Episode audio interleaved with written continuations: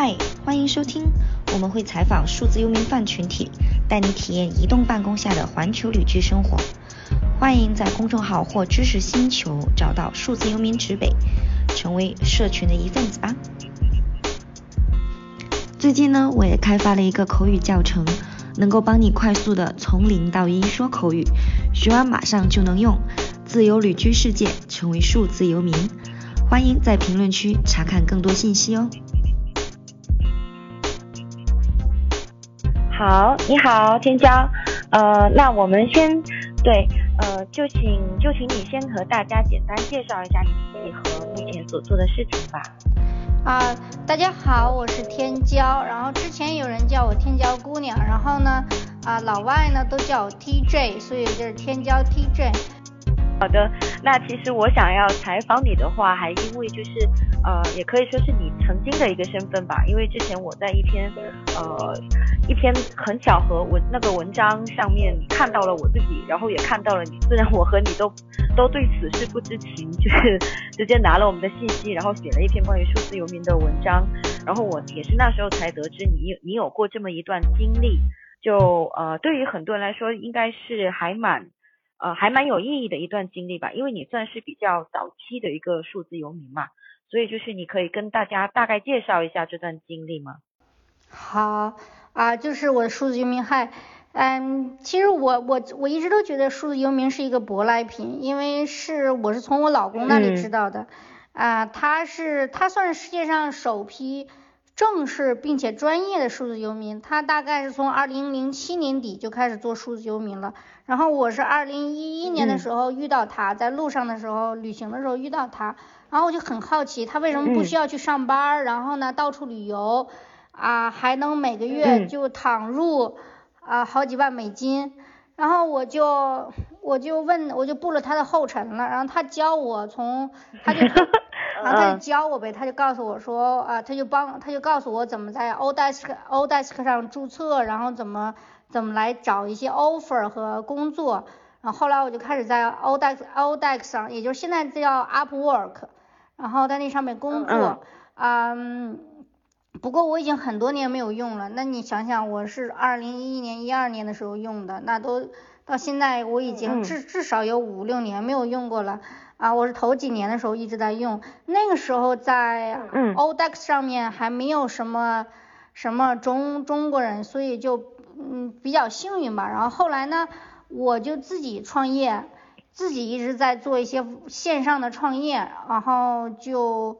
算是在这个线上创业，线上线下都在创业。然后这个期间啊，做数字游民期间，我就一直在旅行，一直一直在旅行，走了大概四十多个国家，然后其中有一半是我自己去的，就是这样一个大概的经历吧。嗯，哎，那方便跟大家讲一下，就是你之前在接这些单的时候，呃，你大概接的都是什么样的一些类型？然后包括你后来线上线下的一些创业，又是又是一些什么行业的这种项目？哦，你说在 Odex 上啊，那个时候我其实还大学还刚刚刚刚毕业，好像是如果没记错的话，啊，那个时候我就开始做翻译，因为。因为其实挺巧的，就是啊，那个时候在 Odex 上面我搜过，一个中国人都没有啊，我算是最早最早的一批中国人。啊，那个时候正好是中国出境游最火的时候啊，就很多外国网站需要翻译成中文，然后我记得特别清楚，我我翻译过好好几个网站，然后其中我还给过一个 Australia 一个澳澳洲的一个旅游网站。啊，写了很多，呃，他们已经写完的英文版的，然后旅游游记，然后让我翻译成中文。我记得那时候我吭哧吭哧翻译了好几个月呢，就是他每个月都给我活儿，然后每次都给我美金，而且那时候收入是美金，所以就还蛮不错。主要是翻译，其实主要是翻译。然后我还给 Google 做过一次那个呃活儿，就是你知道那个呃 Google 的那个。你好，Google 那个软件吗？就是就像咱们那个苹果可以呼唤 Siri 一样，然后谷歌可以呼唤谷歌的系统可以呼唤谷歌，然后然后然后我是我是作为那个中文的那个机器人。哦，晓得了，就是语音对吧？对他问什么问题？哎，我的手机在哪里？然后，然后我是那个给的，已经给那个 Google 你好那个里面的中文给他录下来的那个人。哦，原来如此，好有趣啊！这个工作还是蛮好玩的啊。他们挑了我作为那个中文的一个解说，因为他们需要一个说普通话比较好的。那个时候我的普通话还比较好呢，现在已经退化了，感觉已经因为很多年不，因为没有什么人，周围没有人跟我说普通话了，所以就退化了好多。哦，了解。那那你之后就是说，除了这些翻译啊，或者是跟呃翻译相关的工作之后，呃，你不是还有就是说有一些线上或线下的这些创业项目吗？而且我记得你是有很长一段时间是待在巴厘岛的，那这段经历也是就是处也是属于说你当时的数字游民的这一种阶段吗？对我，我之前给去哪儿呃做过那个聪明的旅行家，专专门给他们写那个，用花了三个月时间写他们那个去写他们那个骆驼书，然后给了我一笔钱，然后还后后来我之前我后来还在巴厘岛时候做过那个那个冲浪培训，是线下线上和线下结合，线上我就做了一个冲浪的网站。然后介绍我的所有的冲浪的那些课课程培训的 package，然后大家可以从网络上找到我之后呢，然后线下我有一个教教练团队，这些教练团队来自世界，主要是澳洲啊、美国、加拿大、英国这些国家的一些教练。然后他们还有本地，还有印尼本地人、巴厘岛本地人、印尼本地人这些教练，然后组了一个小团队。然后中国内有一些玩家就来巴厘岛想体验一下或者学系统学一下冲浪，就学就是我有各种 package，你可以体验的，也可以系统学的，也入门这种的啊，就是接了很多，大概做了有五年多吧，二零一四年到二零一八年，哎，对了，做了四年，四年多。啊，这个线上线下的冲浪培训就是这样了。然后二零一八年我就把我这个培训给转让了。哦，就是你你就你就不主管这个事情了嘛？但是它呃这个项目还是存在，就包括现在在巴厘岛呃，当然这几这两年因为疫情先可能会有已已经没有了吗？转是转让了，这个项目还在，然后教练团队都还在，然后那个学校也都还在，就是那个生意都还在，就是没有客人了。了了解了解，因为其实疫情像像这种类型的项目应该都会蛮难过的吧，这两年。所以这也是你一路上就是如何获取收入的一些啊一些方式吧，也是也是你的这这这几份收入能得以让你就是在这几个国家之间行走。那你大概的就是这种时间线是怎么样子的呢？就是从最早到啊一直到幺八年你定居在欧洲之前，你大概都是怎么走的呢？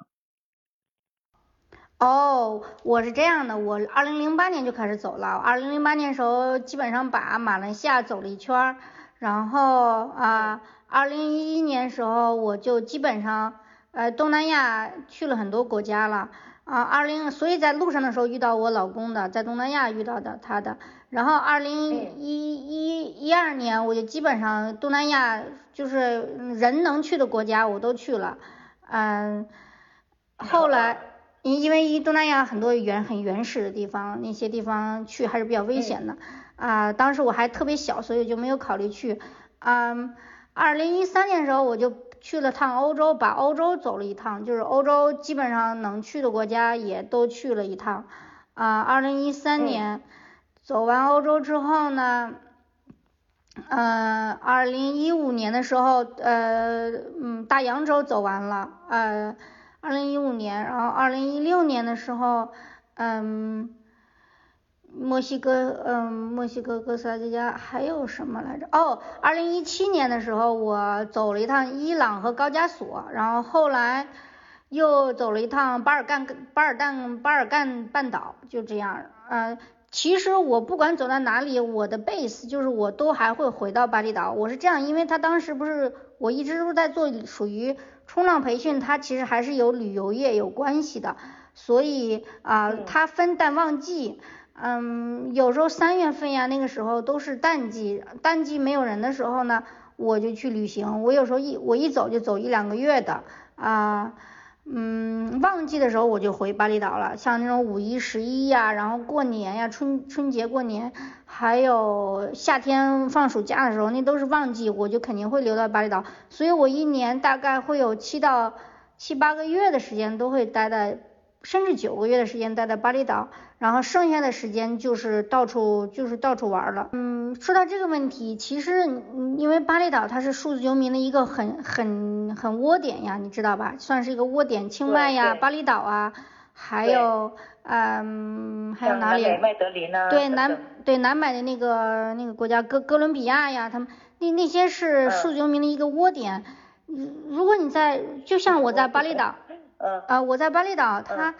我我周围的朋友基本上就是我遇到数字民这这些年十来年以来，这十年以来，我至少遇到遇到过上百个人，我很少有见到数字游民是一直在路上不停的走的。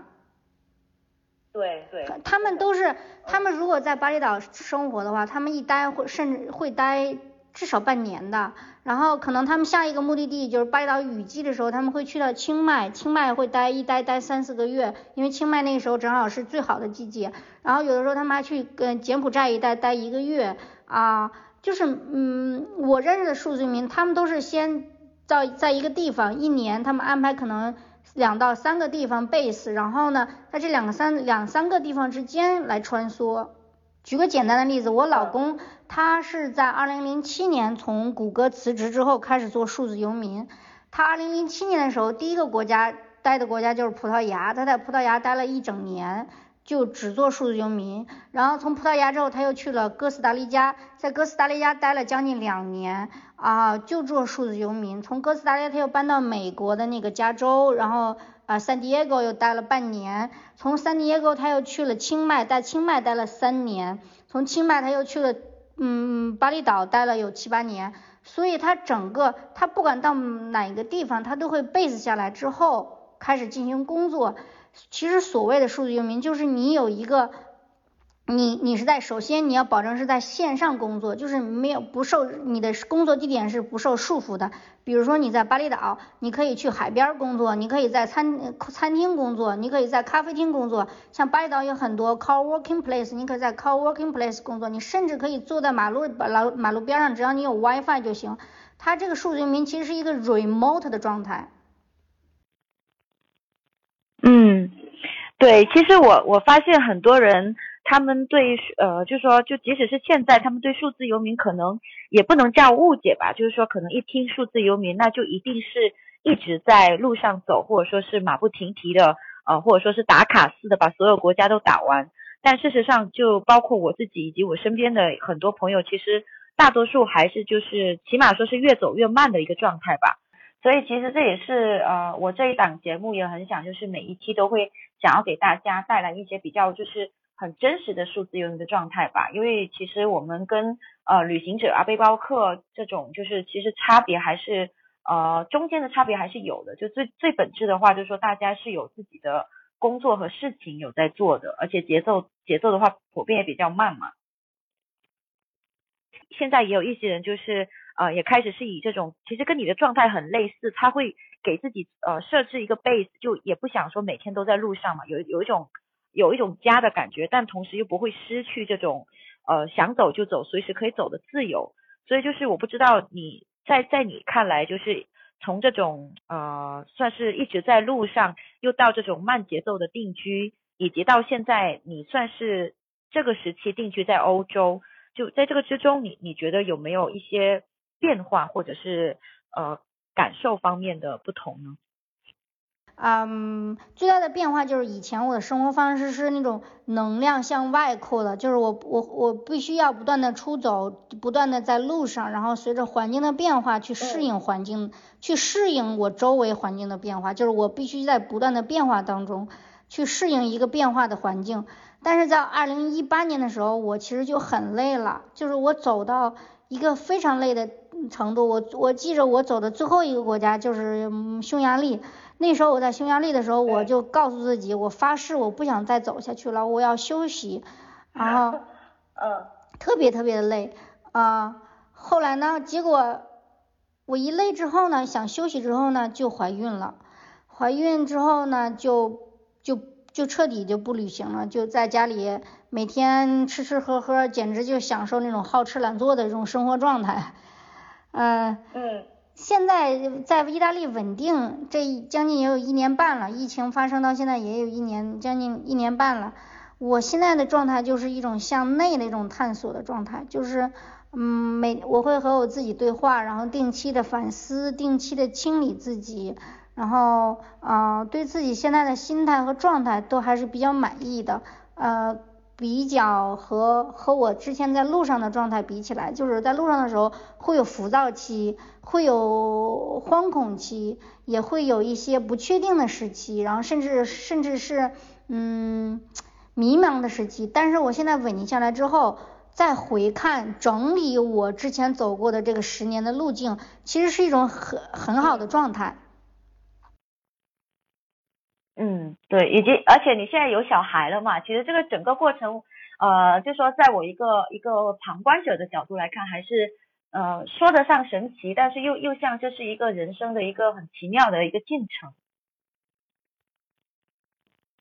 那其实这种状态的话，就包括说，就是像刚才说的嘛，就你原来是一种单身的状态，然后到结婚，然后又到有有了现在的小孩，那其实这种角色变化。嗯，说说它顺其自然吧，但事实上，呃，有很多也有很多人会觉得这这是还蛮蛮意外的一个变化的，因为可能可能是另外一种误解吧，就会觉得哦，我们会不会就是很享受这种单身的生活，很享受在路上的生活，呃，结婚了之后或者说有小孩之后会不会有一些束缚？那在你身上，你又是怎么去呃看待这种这几种角色的变化和你和你现在就是生活的？就带来的生活中当中的影响。嗯，从单身这个角色到结婚，对我来说转变不是特别的大，因为我和我先生其实谈了谈恋爱谈了四年多才结婚的。当时结婚的时候是因为我婆婆催，然后我爸爸其实我爸我妈没有这么催，就是我婆婆催。啊，然后我就跟我老公说，那咱们就去回去中国领证嘛，因为中国领证比较方便，三分钟搞定。然后咱们俩什么时候想想离婚了，然后也是三分钟搞定。然后领领了证之后，其实我们俩都没什么特别大的感觉，因为那时候还住在巴厘岛，每天该干嘛干嘛，就没什么变化。然后结婚的第二年，结婚第二年我还自己走了两趟比较大的旅独自旅行。就是我没有带他一起，因为我去那些地方他都不去，嗯，就我去伊朗啊那些国家，他他不愿意去，所以就自己去了。所就所以意思就是说，就算结婚的话，啊，其实就算结婚的话，我之前也没有想过要孩子，因为在我一直都觉得三十五岁以后我才去生孩子，三十三十五岁之前生孩子就太太早了。但是没有想到，我三十岁一过就就有孩子了，嗯，所以既然这孩子选择我当妈妈了，我就欣然接受。生完孩子第一年的时候，确确实是非很累很累的，身心都非常疲惫。嗯，如果没有疫情的话，如果没有疫情，当时我们的计划是每年啊。比如说几个月几个月几个月几个月在中国，几个月几个月在意大利，几个月在葡萄牙，几个月在东南亚，然后我们挑最好的季节居住。那个时候我记着我都把计划都安排好，安排到二零二零二零二二年了，就是啊几个月哪月哪月在哪个国家啊，一直都安排都安排到二零二二年，所以因为疫情就这个计划都泡汤了。所以对于我来说，结婚也好，当妈也好，本质上我跟我老公这种游民的状态，或者游民的这种生活方式是没有改变的。真正改变我们的状态的生活，就是这种游民的生活状态的是疫情，把我们的节奏彻底的打乱了。所以，所以对你来说，其实就是无论是单身还是结婚还是有小孩，呃，你你还是会作为一个呃，其实是一个非常相对独立的一个个体。因为因为可能你在国内的时间也比较少了，现在就这还是我我蛮想就是和很多国内的女孩子或者说是很多女孩子想要去分享的一个事情，其实就是我蛮欣赏你身上这一种就是一直知道自己想要什么，或者说是一直或者说是不会因为对方然后比如说你刚才你你老公不想去伊朗，那你自己去就好了呀。就以前也有人问过我说，如果你们想要去不同的地方怎么办？我的回答当时也是，那我们就自己去就好了呀，也不会影响到我们中间的感情。所以所以现在你你的生活的话是相对来说会比较，就你你可以跟我们描述一下，就比较你你 typical 的一天吗？就大概都是如何度过的？现在在意大利。哦，呃，当妈之后吗？OK，我 typical 的一天呢就是这样的，早上七点半起来，啊，给孩子做早餐，他吃完早餐之后呢，大概是八点半左右，我送他去幼儿园，去幼儿园回来大概是九点钟，啊，九点钟我会开始做瑜伽，瑜伽我一般会做一个小时，啊，根据心情，有的时候我是做力量型的瑜伽，就是 Power Yoga。然后有的时候会做一些呃柔和型的，就是根据我自己当那天的心情。啊。瑜伽之后我会大概做半个小时的冥想，有的时候是十分钟，有时候是二十分钟，有时候三十分钟，看状态了。有时候心乱的时候就十分钟我就结束了，有时候心静的话，我甚至可以做一个小时。所以啊，所以每为什么我说咱们可以约到我的意大利时间十点半，也就是说九点一这一个半小时时间是我自己的时间，这个时间是。嗯，任何人、任何事情都不可以去去去占有的，嗯，占有的时间，所以这是我严格要求，一天的每天早上一个半小时是给我自己的，然后这一个半小时，呃，十点半结结束之后呢，啊，如果比如说今天是有事情，比如说接受你的这个对呃对话，啊，如果没有这样的特殊的事情的话呢，我会开始呃看盘。我现在在给给，我现在因为我学习占星已经十年了，然后，呃，现在正好在家里也算是一种啊，滞滞留的状滞留的状态，所以我就开始给人看盘，啊，看盘我已经从二月份一直看到现在，看了一百五十多个盘，所以每天看盘比较多，但是我也不是每天都会看盘，呃，十点半开始看盘，一直看到十一点半。一个盘我大概会用一到两个小时结束，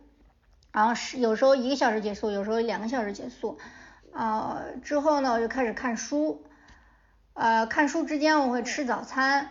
呃我我我的早餐比较晚，就是我做完瑜伽之后会吃一吃一个水果，然后正式的早早午餐会在十二点左右，啊我一般实行一种轻断食的，就是。会给我的消化系统十六个小时的一个空白时间，就是什么也不吃，什么也不喝，然后呃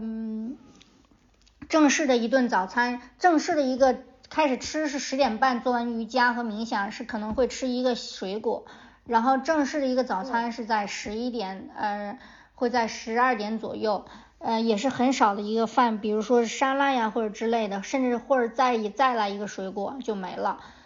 嗯，大概是十一点左右，我会去接我的宝宝放放学，然后一点半哄他睡觉。他睡觉的时候，我还是会选择看书，啊，有时候会去学习意大利语，意大利语。然后他大概在三点钟左右醒来之后，我会带他出去玩了。他下午不用上课的吗？啊，我们只我我我教的是半天的幼儿园。就是下午，我想跟他，就是上午让他去跟在幼儿园里跟朋友一起玩儿，然后下午我希望是跟我在一起。然后他爸爸，他爸爸每天下午四点半，嗯，会结束他的这个生，呃，结束他的工作。就是我老公也其实是没有是没有上班的，但是他有他自己的生意。但是，嗯，我老公很自律的一个人，他每天早上也是七点半起床，然后马上开始工作，工作到下午四点半会回家来，嗯，他去有网络的地方工作，那种 co-working place 工作，然后四点半回家之后来跟他，跟跟我一起带着孩子去公园啊，或者去爬爬山呀，或者去小小溪玩会儿啊，嗯，小溪边玩会儿，啊，我们四点半，然后我通常会六点钟开始回家。做饭呀，然后晚上就是还是 family 的 time，就是很简单这样的一个生活。啊，听起来很简单，就是，但是其实是一种超级，呃，我我我自己会用一种超级平静和顺滑这个词去去形容你的生活状态吧，因为这已经是非常多的人梦寐以求而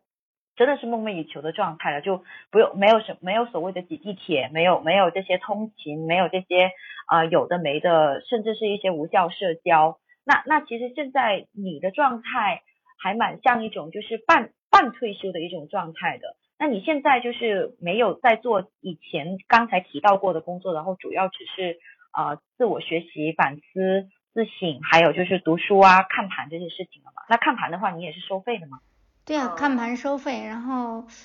我的收入来源，哎，算是吧，算是我的收入来源。其实。其实我在当妈第当妈六个月之后呢，我曾经创过一次业，但是现在流产了，这个流产了没办法啊，我现在在等疫情结束，嗯，虽然我我现在给我自己的状态啊，这只是现在暂时的状态，而且我觉得在我十年走了这个十年，一直在路上啊奔波忙碌也好，然后当时我做鱼冲浪冲浪的时候。真的是特别特别忙，我每每一个星期都要接，都要有很多很多客人，我一直在不停的见人。然后现在我在意大利这一年半，因为疫情，我的人际关系也变得非常简单，我就几个朋友，两个两个意大利朋友，一个英国朋友，然后还有我老公的一些朋友，呃，人际关系很简单，没有复杂的人际关系，然后我也不需要去焦虑，也不需要去担忧太多事情，主要的就是内往再往内走。我把我自己现在这个这个时期，就称作叫道，叫什么道光养晦是吧？还是道光养？韬光养晦，对。嗯，因为因为我会占星嘛，我知道我自己什么时候会有机遇，哪年什么时候会有更好的一个发展时间，然后啊，现在这段时间我用来给自己做一个积淀。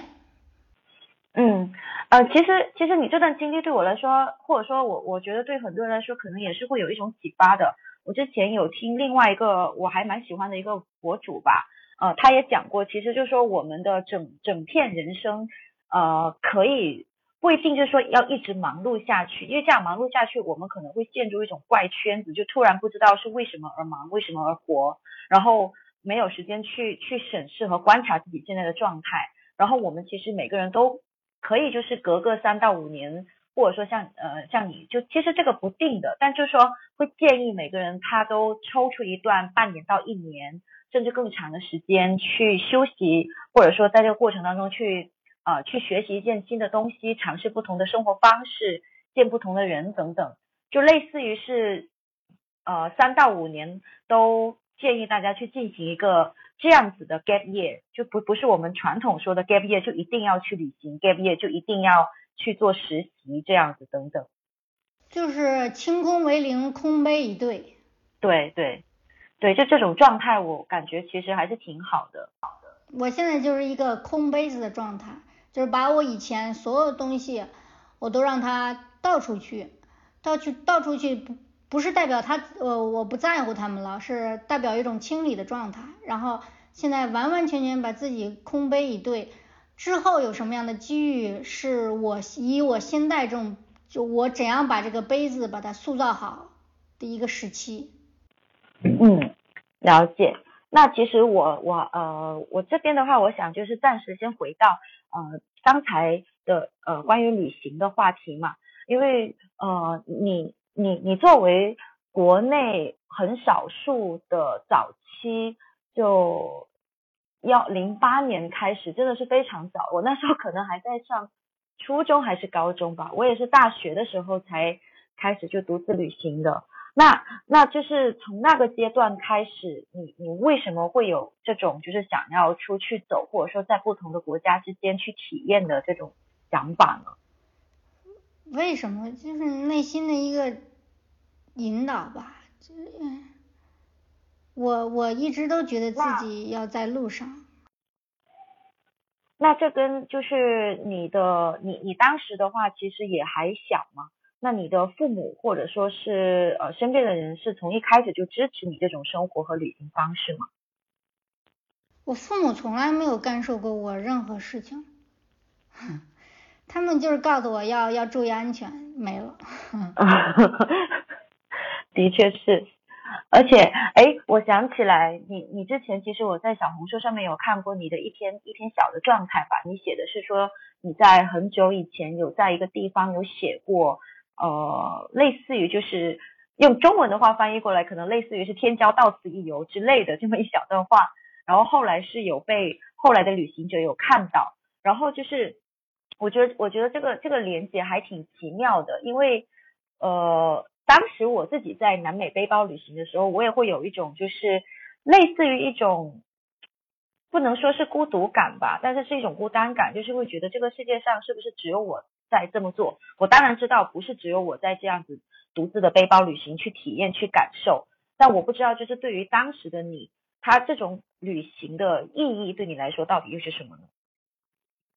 啊，那件事情那个天骄到此游那个其实也不是。啊，是，是我呃二十岁那年，就是在路上的时候，在一个东南亚的原始森林路上的时候，遇到了一群遇到了一群嬉皮士，然后我们就啊在那个原始森林有一个小河边上，就决定建一个两层的小阁楼，然后我们就用木头建了一个两层的小阁楼之后呢。就是在海边，就在不是海边，河边，就是我们最后建那个房子，开了卧室门就可以跳河那种感觉。啊，那段时间我在那个原始森林那个地方待了大概两个月、三个月。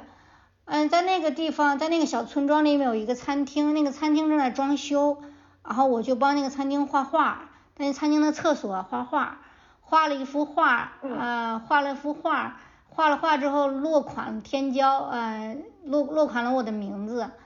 后来大概很多年以后，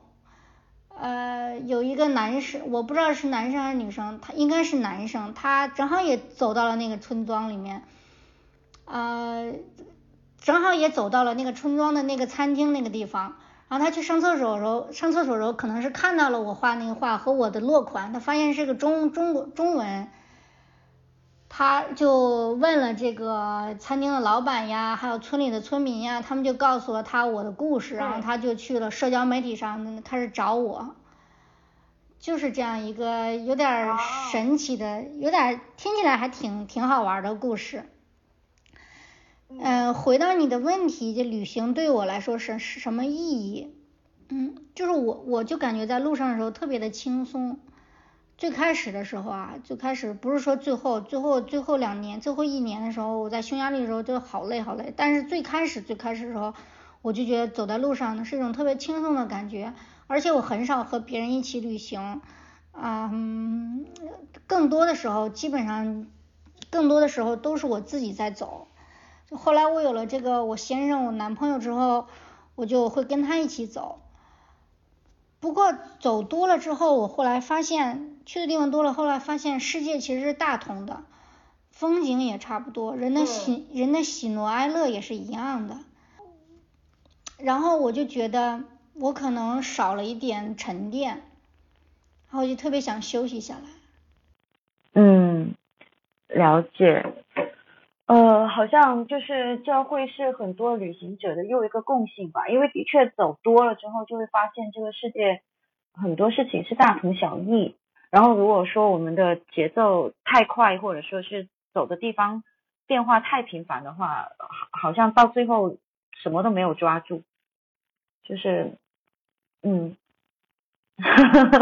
嗯，但但的确就是一开始的旅行的那一种经历，其实到现在我还是会觉得是蛮，呃，就是怎么讲，很值得 cherish 的。嗯，怎么讲呢？珍惜的，非常值得珍惜以及去回味的一段经历吧。而且真的是遇到了很多不同的人生，呃，甚至包括之后的机遇，可能也都跟这些旅行会有相关。就是旅行确实是改变了我的一生。那其实，其实呃，我我也蛮好奇，就另外一点的话，就是你你的个性以及你现在的这种生活状态啊。呃，包括之前的旅行、旅居、数字游民的生活方式，嗯，对于很多人来讲的话，还算是一个相对少数的一个一个状态吧。呃，这种状态和你小时候的这种成长经历，或者说你你你在这个呃上学的过程中经历当中有没有这种相关性或者是受到影响？嗯，其实我是在国营军工厂长大的孩子。嗯，我的父母工作经常有调动，啊，他们就是国呃军工厂让去哪儿，他们就去哪儿，然后我就跟着他们一起去哪儿生活。所以我在幼儿园和小学的时候转过几次学。嗯，不过我觉得真就是我小时候那种状态也算是挺挺挺游民那种状态，父母去哪儿工作我就去哪儿上学。然后，嗯，不过真正给我留下那种游民的生活的。印记的话，我觉得是我一岁的时候，我姥爷他带着我坐轮船从武汉登船，然后一路到了重庆。然后那时候我是那艘那艘轮船最小的乘客。虽然我现在什么也不记得了，只能是看照片儿知道我在这个轮船呀，在进去过重庆啊，然后从武汉登船呀这些照片的记忆。但是我觉得，呃，但是我感觉啊，这个。行走的种子已经在我的心里了。我从我小的时候在野山坡长大，就是呃那种破败的长城，破败的长城脚底下长大。然后我记得特别清楚，我带着一群小朋友，一群朋友，小孩儿，满满满山满山腰的飞奔。这是我童年最深刻的记忆，就是我一直在跑，一直在奔跑，从这个山跑到那个山，从那个山跑到那个山，然后在稻田里面奔奔跑，在棒子地里面奔跑，就是我一直在奔跑。我姥爷他是高级工程师，他会他会说俄语，然后他我姥爷去过很多地方，啊，他我是被我姥爷带大的，嗯，可能他影响了我吧。让我知道外面有更广阔的世界，然后我应该去更广阔的世界。嗯，其实也也是我后面几年，就是这几年我有在开始，就是因为兴趣去读一些有关于心理学和综合的这种就是人文发展的以及人类学等等的这些事情嘛。我我就发现，其实我们小时候的人生轨迹，对于长大之后或多或少还是会有一些影响。呃，当然这个的话，我们就先在这一期就先暂时不不展开。嗯，那另外一个情况其实就是，呃，从你小时候到后来的旅行到现在，呃，你这种就是相对稳定的这种状态之后，你特别是你现在作为一个母亲嘛，因为其实我不太喜欢大家对母亲这个角色的描述，比如说为母则刚，比如说啊。母亲是最伟大的，比如说，呃，母亲就要去调理好家庭里面的所有事情，等等等等。那我还蛮好奇，就是在你身上，你你是怎么去？就其实我我觉得问这个问题也不太公平，就是我并不是说想要让你从一个母亲的角度去讲你如何平衡工作、生活和家庭，因为即即使是一个男嘉宾，我也会这么去问。呃，当然就是说想要更加的从你的你这个个体上面，你如何是你如何去平衡现在的。呃，就与各个成员，包括你之前说的你的朋友嘛，呃，社交等等，你就如何平衡这之间的关系呢？嗯，我知道你这个问题，但是这个问题可能不太适合我，我觉得没什么可平衡的。这也是一个很好的答案啊。我这个问题其实我嗯，就是我你刚才问的时候，我一直在想，需要平衡什么吗？嗯。我二零一八年，二零一八年的时候，我怀孕中期的时候，我就把我的那个冲浪培训课程给转了，因为因为冲，因为真的特别特别忙，要花掉很多很多精力。我当时怀孕的时候，前期又孕烦的很很厉害，我就没有精力，然后我也不可能下水，也不可能，就下水就是会有危险性。我老公把我保护的很好，所以我就跟他一起来意大利生娃。当妈的第一年是真的是没有赚钱的。当妈第一年我就一心当妈妈。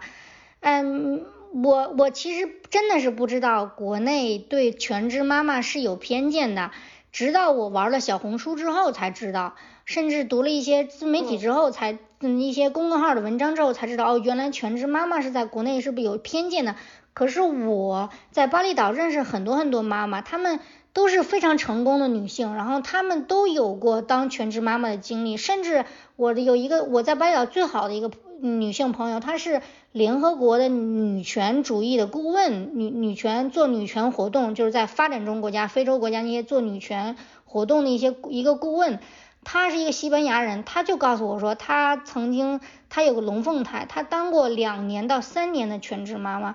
我觉得像这样一个女性，她都当过全职妈妈，为什么我不能当？为什么我不能把我的一年到两年甚至三年的时间奉献给我的孩子？然后我是真的没有觉得有什么可平衡的。我我我，而且我我们我我是我孩子一出生到现在都是我跟我老公两个人一起带。我们两个人配合的，一开始配合的还有点纠纷，第一头半年是有点纠纷，现在已经没有纠纷，就两个人已经非常的破默契了。虽然很辛苦，但是孩子是我自己一手带出来的，带了一年之后就非常得心应手了，完全不累了。我和我老公配合也特别好，比如说几点几点是我带，几点几点开始他来接手，他带。所以我现在我孩子已经两岁了。他自己洗手，自己穿裤子，自己脱鞋，自己穿鞋，然后凡是他自己能做的事情都是他自己去做。我反正我就是在指挥，比如玩玩具脏，玩具乱了让他自己收拾，然后他自己的房间乱了，我就告诉他什么什么什么放在哪儿，都是他自己来做。这都是因为都是因为我是我亲手把他带大，带到现在这个两岁的。二零一九年的时候，我回国了一趟。回国待了一段时间，然后那时候我爸我妈老人嘛，就肯定会帮我看娃，然后就趁他们看娃的那段时间，我就办了一场就是冲冲浪和瑜伽瑜伽的那个旅修，然后带了大概十一个十个还是十一个客人忘了，带了大概十个客人去了一趟巴厘岛，走了一趟巴厘岛，就是做那种就是冲浪和瑜瑜伽的这种这种旅修的旅行。然后现在呢，我宝宝两岁两岁多了，我们就把他送到了那个幼儿园。其实，在意大利就是两岁就可以去幼儿园了，就相当于不是国内那种正正不是那国内那种幼儿园，是那种像日托那种 daycare 那种，但是每一个老师都是有蒙蒙氏资格的那种教师，他们相当于水平也是也像在教孩子一些东西，早教那样东西。所以把孩子送到幼儿园之后呢，我就有自己的时间了。有自己的时间，早上的时间基本上就是我自己的了。然后每天我老公下午四点钟、四点半来带来陪我一起带娃，有的时候他带孩子出去，有时候我们俩一起。然后，嗯，我至今没感觉有什么需要去平衡哦。不过其实说到平衡，无非就是放弃我一些自由，放弃的我，放弃我曾经作为。一个自由女性的那些无拘无无拘无束的一些追求，比如说，我想，比如说，如果没有孩子的话，说句实话，如果没有孩子的话，就算有疫情，我可能也会到处玩。但是因为有了疫情，然后又有了娃，所以我决定以静制动，就是好好待在家里。但是，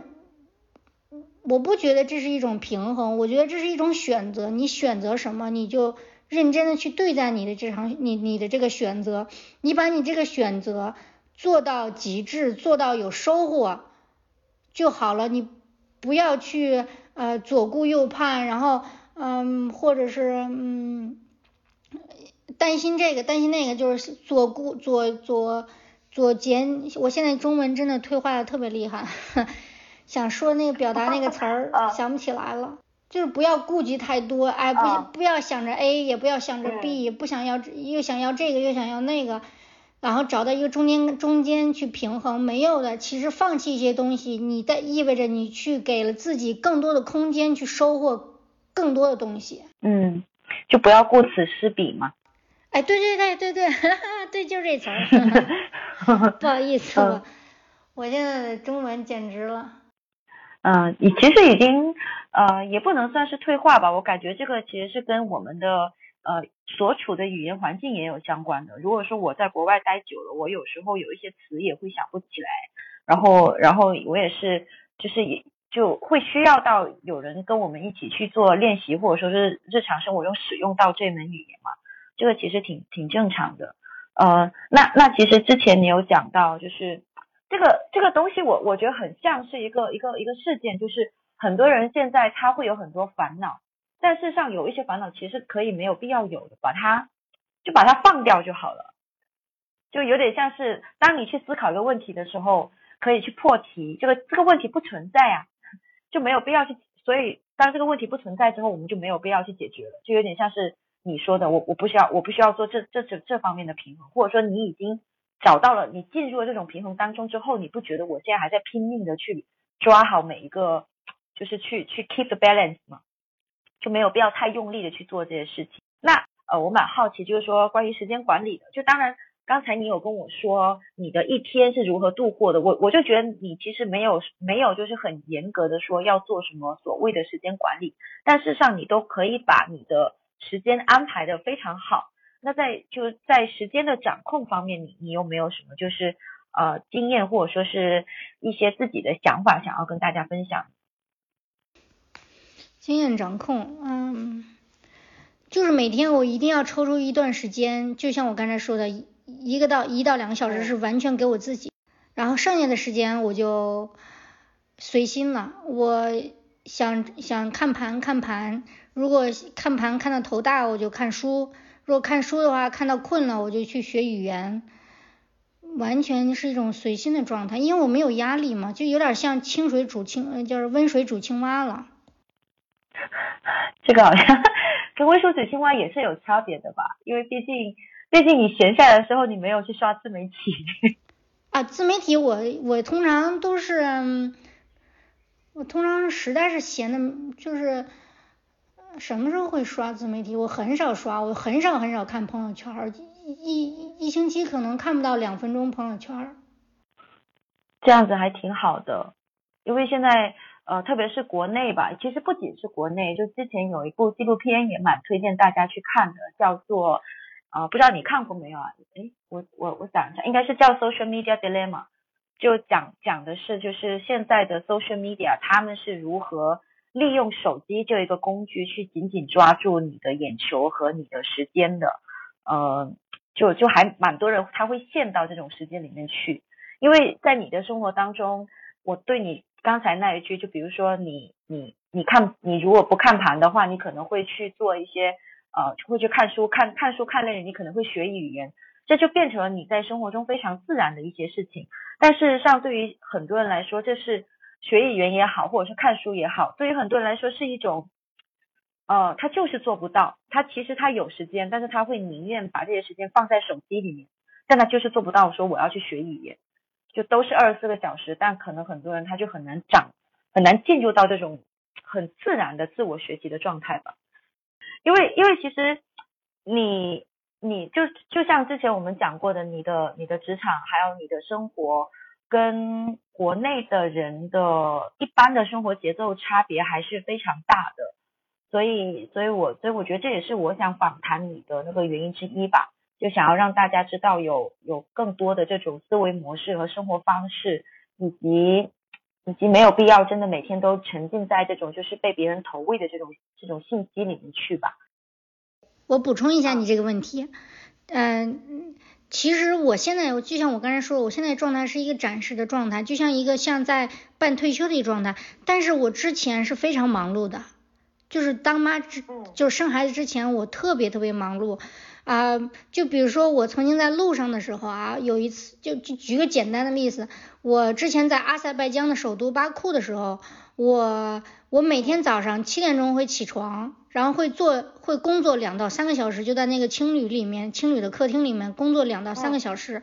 用这两到三个小时时间，我会处理冲浪学员的安课程安排，然后巴厘岛巴厘岛教练的线下的课程安排和新报名学员的接机住宿，还有他们的那些就是呃日常的一些安排事宜之后，大概就是有两个多小时了。然后大概就是早上九点到九点半了，然后我就吃点东西之后我就出去玩了。就是我做数字游民的时候，不管我在哪里生活，在哪里玩，我都会给自己两到三个小时的工作时间。这两到三个小时的时候，我什么都不会去想，就是工作。工作解决完了之后，就彻底去玩了。嗯，这是一种很很投入的状态吧。对，就是其实我对于时间管理上最主要的经验分享就是，你一定要给自己一个专注的时间，这个时间可它可长可短。你你在这个专注的时间，你什么都不做，你就是你就是去做自己需要做的重要的事情，然后这个事情解决了之后，完成了之后，哪怕你再去刷手机都行，哪怕你再去出去玩啊也好，然后去浪费时间也好，最起码那时候你知道了，我今天要做的重要的事情已经完成了。嗯，对，蛮好的启发的。这是我目前的一个状态，不管我在哪哪一个生活状态，我现在我都是这样的。嗯，还但是说实话，的确是蛮蛮多人很难很难进入到这种状态的，特别是现在有很多人可能会在公司里面更难了，因为这种，哎，就这这个我就不多说了啊。对，但但但其实我有时候有我我我现在偶尔还会被小红书吸进去，然后我干脆直接就卸载了，因为有时候小红书会有一些就视频类的东西嘛，然后我发现视频类的东西真的很容易把人陷进去，所以我我发现了这一点之后，我觉得还挺可怕的，我就赶紧把它拿开，先先先把那个书拿起来，这样子就是嗯，我有用小红书，我有用我有用小红书，我觉得小红书上干货特别多。我在小红书上好多就是有人推荐的书啊，然后我都有买，买了之后我就会看，然后还有小红书上一些学习方法，我也觉得特别好。然后嗯，短视频我很少看短视频，嗯，主要是主要是我觉得短视频有用吗？没用。主要是我看完一个短视频之后我就忘了，我就觉得有什么用吗？没有什么用。对我发现这个问题，其实是有一次我我曾经我到包括现在我偶尔还是会去刷一些呃就是电影的这种解说号，即使我内心告诉我自己，他们这样第一他们其实算是侵权，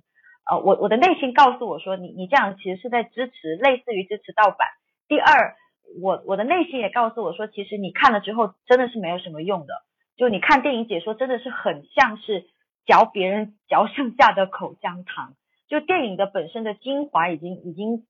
基本上就已经没了，然后直到有一次我发现我后面刷到了刷到了三次同一个电影情节，我都没有反应过来，原来我都已经看过了。我是那个时候才发现好可怕，我我我真的应该走出来了。我因为那一件事情，我我才从这种小视小视频里面走出来。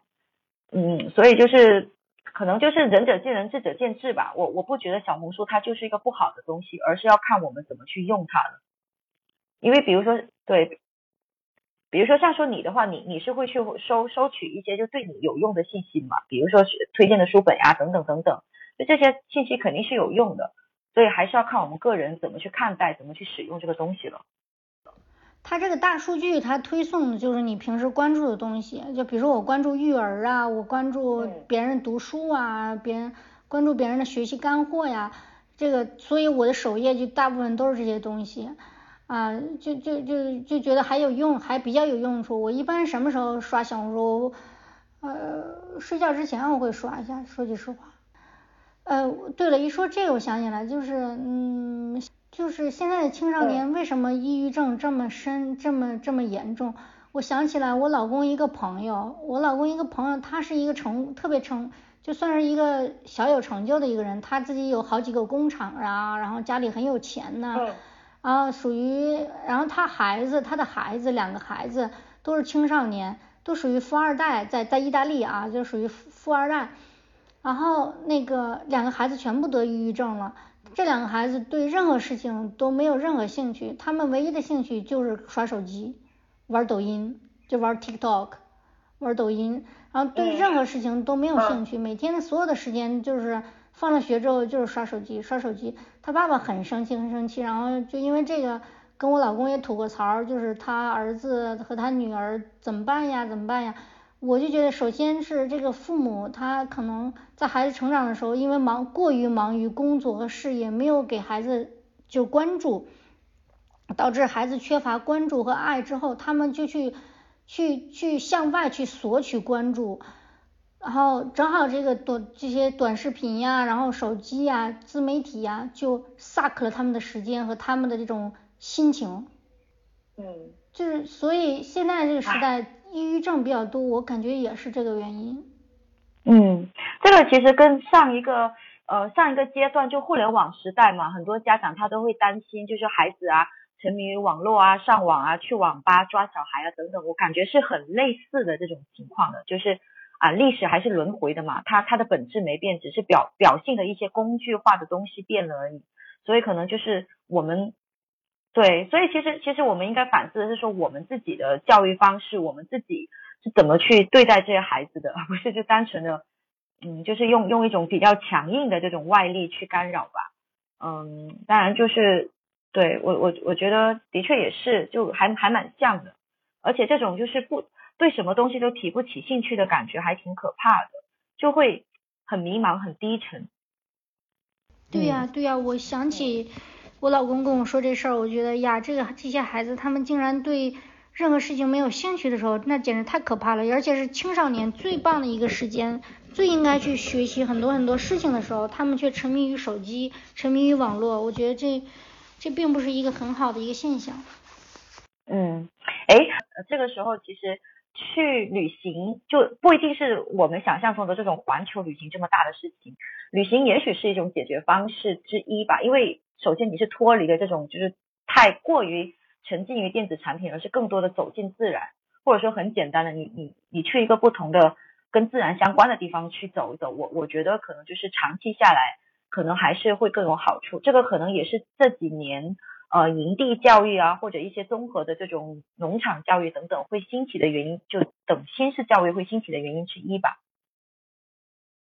那还有还有一个问题的话，其实就是。呃，你现在的话，我觉得你你的经历其实还是蛮多的了，而且呃，从你嗯讲话的这，其实其实从你讲话的语气，还有就是你描述事情的方式的话，我觉得你是一个非常稳的人。那在就你你也说你可能你会不会有就是自己的焦虑的时候，然后在你自己焦虑的时候，你是。呃，只是会用冥想去怎么讲呢？是去解决它呢，还是说冥想是你在做自己的情绪调节的一个常用的方式呢？冥想它是我它是我瑜伽之后的一个那个调理方方法，嗯，它不是我调节情绪的方法，它是调节我身心的一个方法。情绪说句实话，嗯，是这样的，我我我来大姨妈的时候，就是那那几天，我全是情绪。嗯，就是我一来大姨妈，从从来大姨妈的第一天啊，从来大姨妈的第一天到来大姨妈最后一天，我每天都是情绪。那时候我的负能量是爆棚的时候，所以所以后来一开始的时候我就觉得哎呀好可怕，但是后来我慢慢的发现，就是女生来大姨妈的时候，其实是一种自我的负能量的清理时期。嗯，就整个这一个月来，这从这一个月来，你积累的负能负能量，在大姨妈的时候会根据会会跟着你的这个情绪一起去排出去。所以后来我呃慢慢慢慢的，我就不去控制我的情绪了，我我也不去呃顾及我现在有什么情绪，我的愤怒也好，我的呃我的焦虑也好，我的伤心也好，我的嗯抑郁也好。在大姨妈时候来的时候，我就让所有情绪 out。那个时候我老公经常说，只要你来你来一来一来大姨妈，我就应该搬搬搬出家。他说我只要一来大姨妈，他就应该搬出去住几天，因为那段时间我就是就是让自己把情绪彻底的去释放啊，有什么负情绪我就去面对它，我就去呃认知它，我不去。否定他，我也不去，就是把他断了胳膊。情绪来，我们就要咔掉的话，这其实就像就像在截肢一样啊。但是如果你找一个机会，把你的情绪全让它 out，全让它 out 之后，其实是一种释放啊。这个 out 之后，当当你情绪释放之后，你你就会进入一种非常非常平静的时期。呃，就就这个这个跟冥想其实还是有点类似的吧，因为。就说冥想它的一个一个很核心的东西，就我自己理解而已啊，其实就是说 let it be，let it go。哎，对对对，对，就是不去控制它。你情绪来了，你就让它来了。然后包括我现在，其实我我现在也会有生气的时候，而且我最近可能有一些事情太多了，我其实也应该学会去放弃的。然后我也是直接跟我男朋友讲说，在我生气的时候，你只需要做一件事情，走远点，没了，因为我我我已经。我已经承认了我没有办法控制我我这种生气的气氛，就所以所以唯一的方式就是你先走开，然后我可能过个几分钟又自己就好了，然后我好了之后我再回来，就是我们该该干嘛干嘛，该做什么就做什么就好了，就不用不用太过于憋着。对我刚才举的例子是女生的例子，但是至于男生我就不是特别清楚了，因为男生他们可能有他们自己的一些烦恼。但是我认为啊，每个人他都是有弹性的，你的情绪也是有弹性的。嗯，如果你可以像一个旁观者一样去观察它的流动，让情绪自然的去释放，然后就千万不要跟自己去作对，就是你你哭的时候你去忍着，那你想哭的时候你就哭呗。我我来大姨妈的时候，如果我要是想看到一个什么东西特别感动，我想哭的话，哎呀我就哭，放肆的哭，哭完之后特别的舒服。嗯，真的，我有时候对，其实我也蛮爱哭的。我看电影的时候泪，一般来说泪点是最低的时候。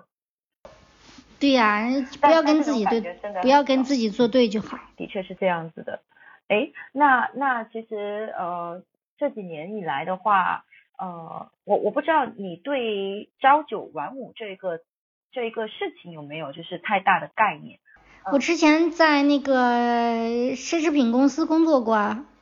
免税店工作过。我之前在那个一个挺大的国国际的公司连锁的奢侈品公司免税店工作过，然后那是我大学毕业之后的第一份正式工作，嗯。我当时是中层经理，管了一个二十多人的 team，嗯，我们团队有大约二十二个人，然后，嗯，刚拿到这个工作的时候，我特别的开心，毕竟他给的薪水特别好，而且还是经理的职位，然后结果工作了半年之后，我就这是巴在巴厘岛的工作啊，在我做那个，在我有一段时间稳定的时候的工作。啊，这是我大学毕业，后来去巴厘岛的时候的一一份工作。当时这份工作我没有工作多久，工作了半年，我就开始天天回家哭，我就特别难受，每天就特别难受。工作了嗯一年也就一年吧，我就辞职了。所以是个特别短暂的一年，嗯，朝特别短暂的一个朝九晚五的工作。然后从那个那那个工作之后，我就再也不想。呃，上班了。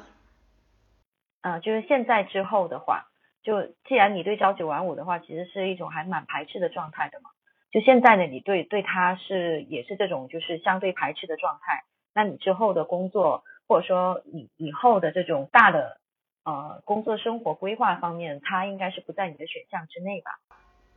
不在，不在，我我会创业的，我嗯。我之前不是说了吗？我本来生完娃半年之后，生完娃半年左右，我就本来要创业的，但是因为疫情，我这个创业流产了，然后投资好多东西都已经是那个就是赔光赔了进去了。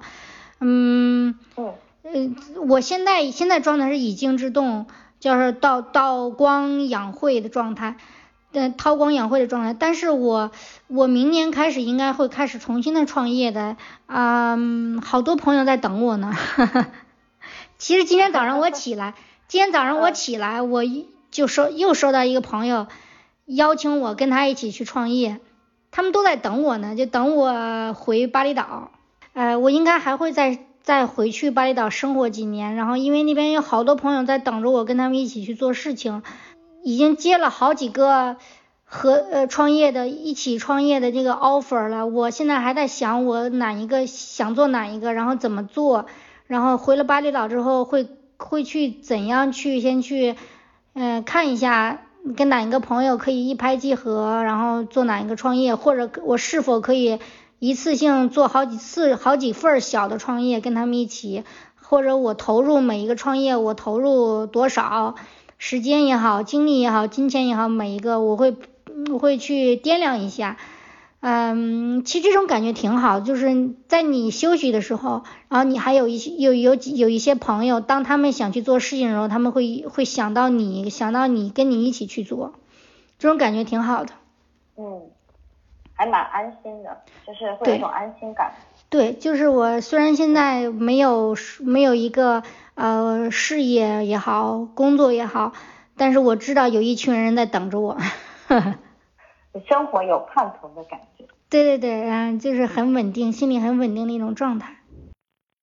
嗯，呃，那我们聊了那么多之后，就是呃，除了你的经历之外，我觉得还是有蛮多。就这个播客的话，它其实也是面向一些现在正在嗯正在生活中挣扎的一群人吧。因为数字游民它可能是解法之一，但它也不不是说就是一个唯一的解法。那那现在可能会有很多人还是处于迷茫期啊，或者说想要告别这种就是相对呃传统的九九六呀，或者是这种内卷的生活。那你你会对这一群人，特别是年轻人，会有会有一些什么建议吗？嗯，我之前在我那个个人的公众号，就是天骄姑娘的一亩田里面写过一篇关于那个数字游民的利弊的文章，你看过吗？那一篇呀？哦，你是。那那个那个不是你的视频吗？啊，那个视频我后来做成视频了，就是我好早之前有这篇文章，然后我把它后来就是前两个月做成了视频，但是这篇文章我写了很久了啊。其实，在那篇文章里面，对那篇文章啊原版是是篇文章写的更详细，比那个视频可是要详细多了。视频我只能说三分钟，那篇文章是是很上千字儿了啊。就是写的比较详细啊，如果有兴趣的话，就是听众如果有兴趣的话，可以去我的那个公众号“天骄姑娘一亩田”里面去找我那篇关于数字游民利弊的文章啊。简单来说，就是我的建议就是，想做数字游民的话，必须要有一技之长。然后，嗯，你可以是设计，你可以非常擅擅长 SEO。你可以非常擅长写某一个代码，比如 PHP 之类的代码，然后啊，你必须要有一技之长，然后在这一，但是你同时要不断的去学习，不要觉得有一技之长之后就可以做做就可以去去挣钱了，但要不断的去学习，而且还要有一个自律的态度。其实数字游民玩的就是自律。你没有自律的话，数字游民是会输失败的。我见过很多很多失败的数字游民，他们可能做了一年就做不下去了，因为他们让他们挣不到钱，所以他们就没有办法又回去工作。但是所有我认识的成功的数字游民，包括我老公，他是用做，他是因为做数字游民实现了财富自由。全是靠自律啊！你要知道我老公有多自律，他之前在没有孩子的时候，虽然我们生活在巴厘岛，但是他每天的他是完全的工作狂，他可以不吃不喝工作十个小时。对呀，就是就是从早上开始，一直工作到下午才去吃饭，就是一种非常疯狂的自律状态。耶，因为因为因为互联网它。一年的变化就相当于咱们真实世界一个是一个可能十年的变化，它发展太快了。你今天不努力，你明天就可能被别人代替。嗯。而且我老公作为第一批的数字游民，他十年，二零零七年就开始做数字游民，那个时候是还是竞争很小的，所以他们他们很赚。后来越来越激烈之后，我老公就意识到他必须要去不断去学习。他现在。虽然他现在都财富自由了，他每天还在学习呀，他每天还在去学技能，在网络上怎么掌握更好的技能，去把这去把他的这个项目做得更好、更完美、更完善，然后 customer 的 feedback，呃，呃，客户的反馈更加的更加的好。所以数字游民看似很美好，边玩边挣钱，还不用打卡，还不用跟上级汇报。但是你其实要承受很多的孤独，要承受承受很多的那种自我的激励，然后承受很多互联网的变化，承受那种可能明天你醒来之后，你的项目就被别人代替代替的这种这种可能性，还有不断的新项目的更新，这些所有都是它是在机遇的同时都是有危危机的，就是你要有危机感。嗯，对，呃，在这个之外的话，我还是希望大家也不用太过于焦虑，因为其实呃有一技在手，可能我我有点半咸鱼的状态了，我我现在就是技能我是在慢慢的提升，那我也觉得就是在这个过程当中有有个一一个技能两个技能的话，嗯，对，这当然我我觉得个人追求不一样而已了，因为我我肯定还没有达到对财富自由的状态，不过我也挺享受我现在的这种半闲鱼的生活的。哎，我理解你，我理解你。其实我也不是想让就年轻人焦虑，我是想跟他们说，如果他们选择数字游民的话，他们不要觉得这是一个嗯很容易的事，很容易就能去达到的状态。他们要有一种持续学习的一种态生活态度和学习态度。嗯，可能我说刚才说的这些话可能有点焦虑，是因为我见过很多没有坚持下来，然后。啊，非常的，呃，很失败的数字游民，我我之前有遇到过这些数字游民，他们真的是后来过得很惨，然后最后就回到了自己的原来的国家和自己的原来的生活，嗯，但是也有很多数字游民过得很潇洒，所以心态和态度很重要，因为你的收入来源是不稳定的，数字游民的收入来源是不稳定的，心态很重要的。嗯，对，呃，那刚才你也有讲到，其实就是呃，从你的这个公众号里面是可以看到这篇文章的。那除此之外，就是比如说小红书啊，以及其他地方，如果大家想要找到你，或者说跟你有其他的交流的话，还可以在哪里找到你？或者是你可以跟大家说一下你的账号名称。小红书啊，就是天骄 TJ，嗯，就能搜到我。但是我发的数字游民不是很多，有就有几期。关于数字游民的，更多的是我个人的一些嗯碎碎念，哈，嗯，挺有趣的碎碎念的。我我平时我平时还是会去刷到一些。那好，那我觉得我们这一期的话，呃，基本上的内容就是这一些。呃，如果大家对于我们这一期的内容有有一些还有一些疑问，或者说有有一些其。其他的拓展要想听的，呃，你们可以在这一期播客下面留言，或者甚至是直接在天骄这边的小红书或者是公众号啊下面直接去找他啊，都是 OK 的，就看大家的需求嘛。嗯，好，那今天就很开心和天骄聊聊这一次。嗯嗯，谢谢。啊，好，我们就先拜拜喽。好的，嗯，拜拜，Have a nice day。